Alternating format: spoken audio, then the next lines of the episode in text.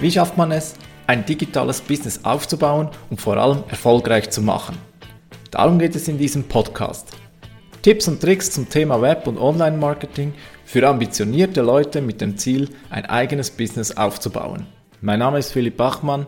Willkommen beim Business Puzzle Podcast. Ein ganz herzliches Willkommen zu meiner allerersten Podcast-Folge. Ich freue mich, dass du mit dabei bist bei meinem Projekt Business Puzzle Podcast.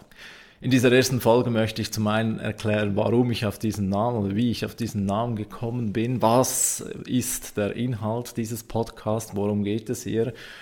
Und damit du mir dann auch in Zukunft treu wirst, habe ich bereits in dieser Folge erste Tipps reingepackt, die dich und dein Business hoffentlich unterstützen werden. Der Business Puzzle Podcast äh, habe ich so genannt, weil ja, ich mag Puzzles und ich vergleiche gerne auch den Aufbau eines Puzzles mit dem Aufbau eines Unternehmens. Am Anfang ist man vor dem großen Chaos und dann muss man Puzzleteil um Puzzleteil zusammenbauen, bis man dann das große Ganze zusammen hat und man stolz zurückblicken kann auf den ganzen Aufbau und bis man dann endlich alles zusammen hat.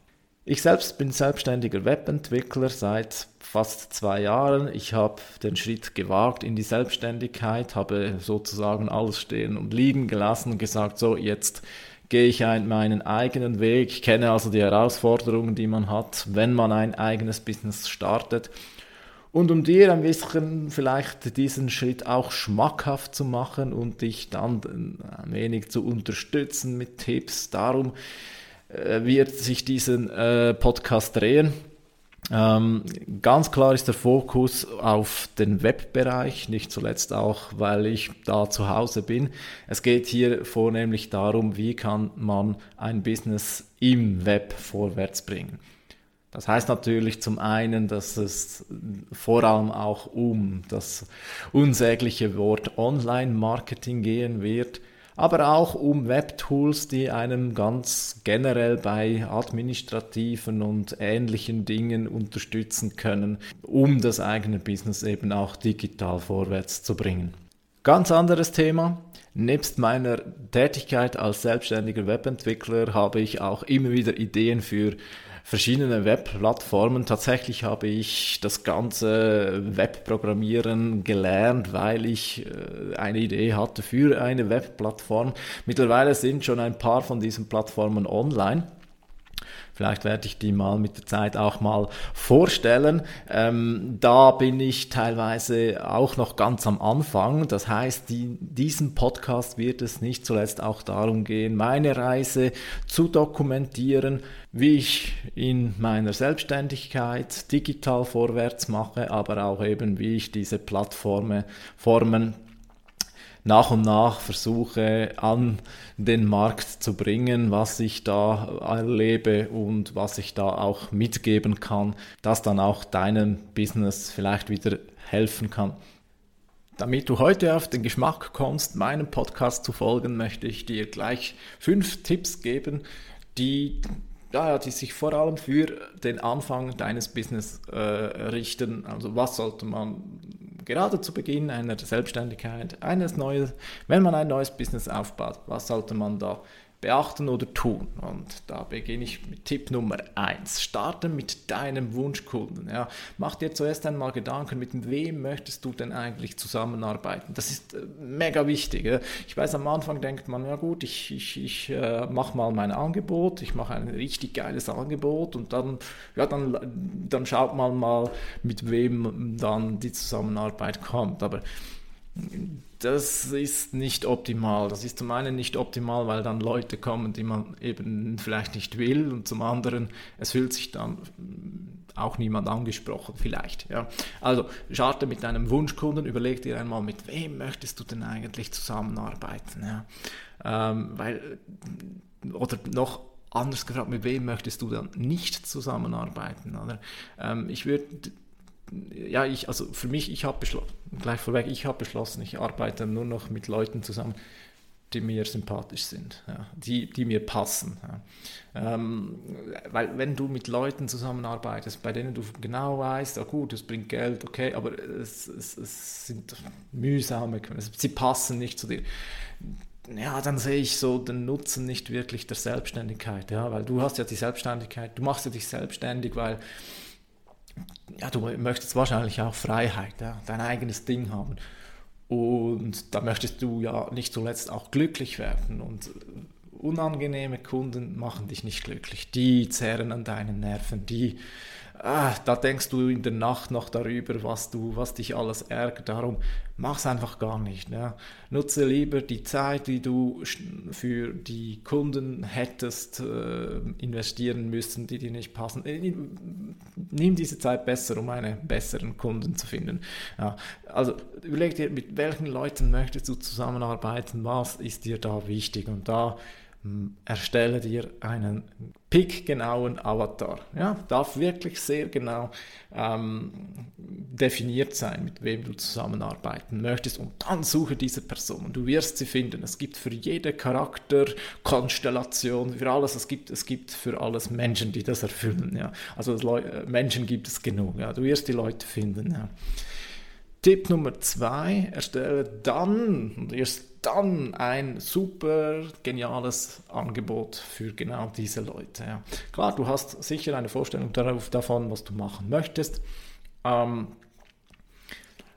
meistens hat das vermutlich mit deinem Können zu tun und das ist völlig in Ordnung. Daran sollte sich dein Angebot orientieren. Frage dich dann aber wirklich auch, was möchtest du wirklich tun, was macht dich glücklich? Also weil, meistens hast du ja vielleicht mehrere Dinge, die du dir vorstellen könntest und dann frage dich, ja, was, was wäre das, womit ich das ganze Leben füllen könnte, wo ich sogar gratis arbeiten würde, weil es mir so Spaß macht. Ja.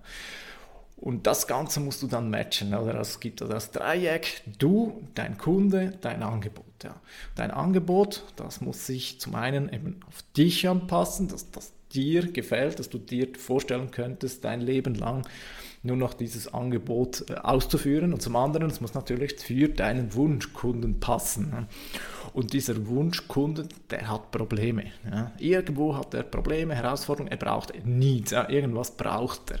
Er braucht irgendwas, er hat irgendwo ein Ist-Zustand und ein Soll-Zustand und dein Angebot sollte, nein, muss helfen, vom Ist zum Soll-Zustand zu wechseln. Und wenn du das schaffst, ja, wenn du ein Angebot schaffst, das für dein Zielkunde wirklich passend ist, dann dann bist du gut gerüstet und dann kannst du rausgehen. Ja. Tipp Nummer drei, jetzt hast du dein Angebot, geh raus und teste.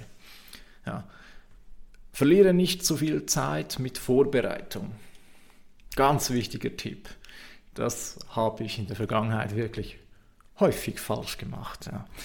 Ich habe schon mehrere Projekte gemacht. Also da habe ich schon, ich sage mal, da habe ich schon vieles erlebt, das eben nicht so gut äh, gelaufen ist. Ja.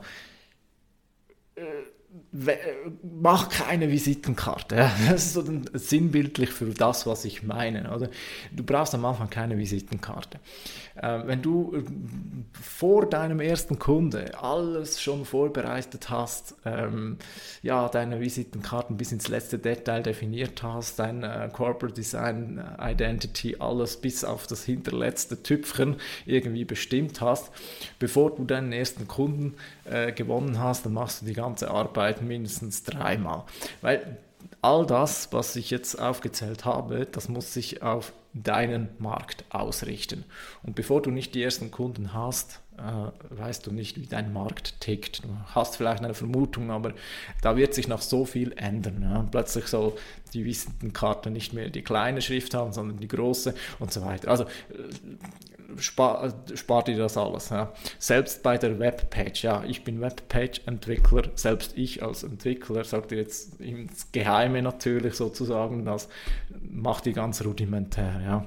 Eine Webpage verkauft am Anfang noch nicht von selbst. Das gibt es nicht. Ja. Also das, das Augenwischerei. Ähm, am Anfang brauchst du keinen krass großen Auftritt, mach etwas Rudimentäres. Ähm, ich würde dir da empfehlen, aufgrund der, des nicht zu unterschätzenden Zeitaufwands, das äh, extern zu geben. Ähm, ja, und weil einfach schlicht diese Arbeit, wenn, du kannst schon auch selbst machen, klar, es gibt ja viele Angebote, aber unterschätze nicht, wie viel Zeit und Frust du da in Kauf nimmst, was du, ich sag mal, auch äh, doch mit überschaubaren Kosten machen lassen kannst. Aber übertreibst da nicht, ja, da brauchst du noch keine äh, Riesensache. Zu Beginn brauchst du wirklich, ja, ich sag mal, eine, eine Art Visitenkarte und gut ist. Und dann geh raus. geh raus, hol dir Kunden, frag einfach mal, hey, look, schau mal, ich, du, du bist ein Kunde, mit dem ich gerne, also Kunde nenne, du bist eine Person, mit der ich gerne zusammenarbeiten möchte. Und können wir mal testen, was da möglich ist, was ich für dich tun könnte und so weiter. Ganz unverbindlich und da kannst du auch gerne mit den Preisen noch sehr großzügig sein, denn es geht jetzt für dich erst einmal um darum, Erfahrungen zu sammeln und zum anderen auch vielleicht auch schon erste Referenzen zu gewinnen, die dann mit der Zeit wirklich wichtig werden. Radnotiz beim Thema Pricing. Natürlich in der Zukunft werde ich gleich das Umgekehrte sagen, nämlich nicht mehr großzügig sein mit Preisen und so. Die Preise müssen stimmen, die Kalkulation muss aufgehen. Aber für den Beginn soll das nicht im Vordergrund stehen. Da geht es jetzt erst einmal darum, lerne deinen Markt kennen, lerne deine Test nicht Test, Zielpersonen als Testpersonen kennen und äh, hol dir die Erfahrung. Ja. Du wirst nämlich merken, äh, was passt dir, was passt deinen Kunden und eben jetzt wirst du wahrscheinlich dein Angebot noch ein paar Mal anpassen. Und genau darum sage ich auch, lass mal alle Hintergrundarbeit beiseite, das kannst du später immer noch viel besser machen, wenn du eben den Markt viel besser kennst. Ja. Tipp 4, lerne alles über das Verkaufen. Ich weiß, Verkäufer sein ist nicht eine beliebte Sache. Ähm, es gibt Leute, die machen das sehr gerne. Ich gehöre selbst nicht dazu. Ich musste das auch lernen äh, oder bin ja auch immer noch dran. Äh, ich bin kein von Natur aus Verkäufer, mh, aber es ist eben verdammt wichtig für dein Business. Ja. Äh, kein Angebot, äh, nichts verkauft sich von alleine. Das ja, forget it. Äh, das beste Angebot verkauft sich nicht von alleine. Es gehört immer äh, beides mit dazu. Ein geiles Angebot und auch ein guter Verkäufer, der es an den Markt bringen kann. Und zum letzten noch, Tipp Nummer 5, glaube nicht an eine Wunderpille. Gerade Marketing ist kontinuierliche Arbeit. Immer wieder Social Media Posts, immer wieder deine Werbung anpassen, immer wieder, immer wieder. Es gibt keine Wunderpille. Es gibt vielleicht Dinge, die funktionieren vielleicht einen Monat. Okay, wenn man der Erste ist, vielleicht neue Sach Sache. Aber funktionierendes, nachhaltiges Marketing, das ist immer eine langfristige Angelegenheit. Jeder, der dir eine Wunderpille verspricht, den sollst du gleich auf den Mond schießen.